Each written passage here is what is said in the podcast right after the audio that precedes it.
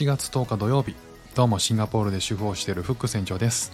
この番組は2歳3歳の息子の子育ての様子や英語学習の話海外生活で面白いと感じた日本との文化や価値観の違いそこから改めて感じた日本のすごいところなんかをお話ししています、えー、今日はですねあの外国人の友達と、えー、話した時にの話で、えー、ちょっとショックだったことがあってですねその話をしたいと思います。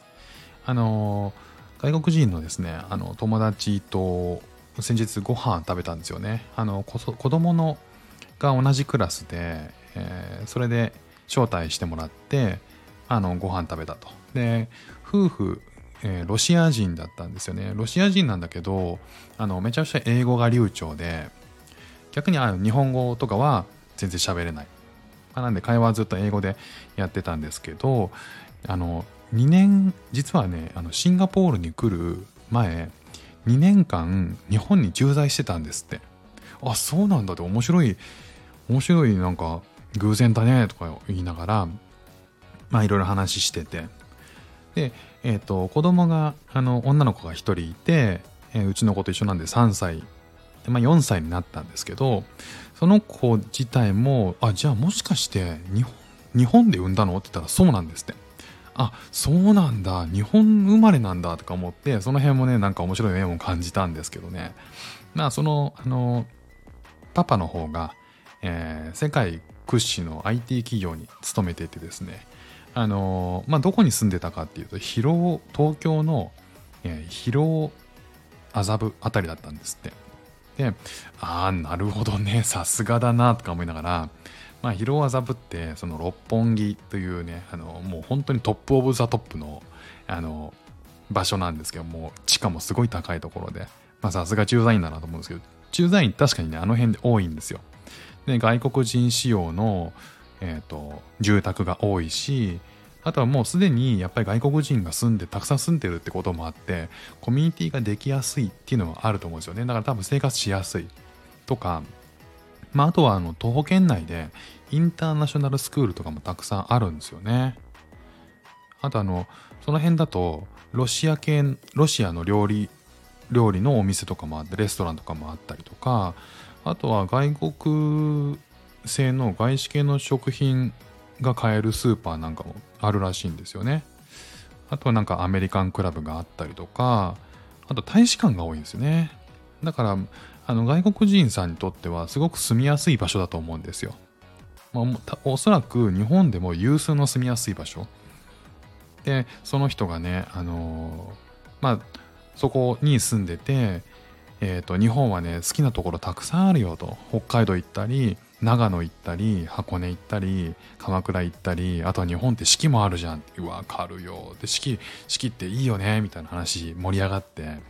でもね、やっぱ難しいのが、あの最終的にやっぱ言葉だよね言語でその方は、えーと、英語はめっちゃ流暢なんだけど、えー、日本語は喋れないんですよねそこまでで、えー、そんな時に、えーと、言葉が通じないとやっぱ辛いとでえでもさ疲労でしょ？麻布でしょ？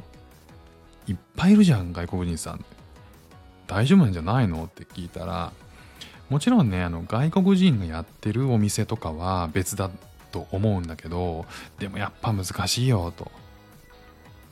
で例えばあのすごいなと思ったのは病院がねえっ、ー、と出産の時に使った病院は、えーと、疲労病院というねところでしたと。でああ知ってる知ってる疲労といえばあの病院だよねって感じだよねってすごい大きいしって思ったらいやここがね辛くてこれでも辛くて先生とのコミュニケーション結構苦労したんだよね。あなるほどね。そっかそっか。でねあのお産の時が結構大変で何かっていうと助産師さんがね日本語しか喋れなかったんだよ。あそうなんだ。そんなことあるんだと思って英語できなかったんですって。でウィさんあのママの方は、えーと、ウィザンで、えーと、よくわからない部分もやっぱ多いんですよ出産のことでね。であの陣痛が来てね、えーと、病院で、まあ、子宮口がだあの開いてきた感覚があってこう破水したかなと思ったらしいんですよ。であの尋ねたらしいんですね私破水した？みたいな。ななんて言ったのか分かんないんですけど Is my, is my word, water breaking? みたいなことを聞いたんですよね。そしたら助産師さんがもうずっとあのねあの何も喋らず笑顔のまま笑顔をキープしたまま両手で親指を立ててグーポーズをしたんですって。でも何もしてくれないんですって。ん？何それ？どどういうことなのかな？みたいな。戸惑っちゃったらしくて。で破水してないのかな？どっちなんだろう？とか思っててうんまあでも分かんないけどもしばらくしてもう一回聞いたんですって。Is my water breaking? なんかあの破水したのかな？みたいなことを聞いたら、まあ、同じく笑顔のまま何も言わず両手でグー。っていう。満面の意味でグー。っていうね。いやどっちなの？みたいな。でしばらくしてでも今度ははっきり分かったらしいんですよ。あの自覚したらしいんですよね。あこれもう破水したなと思ってもう一回聞いたらしいんですよ。Is my water breaking? って聞いたら両手をねあの親指立てて Congratulation! って言われたんですって。なんだよって思ったらしいです。ものすごくねあの不安は感じたらしいんですよね。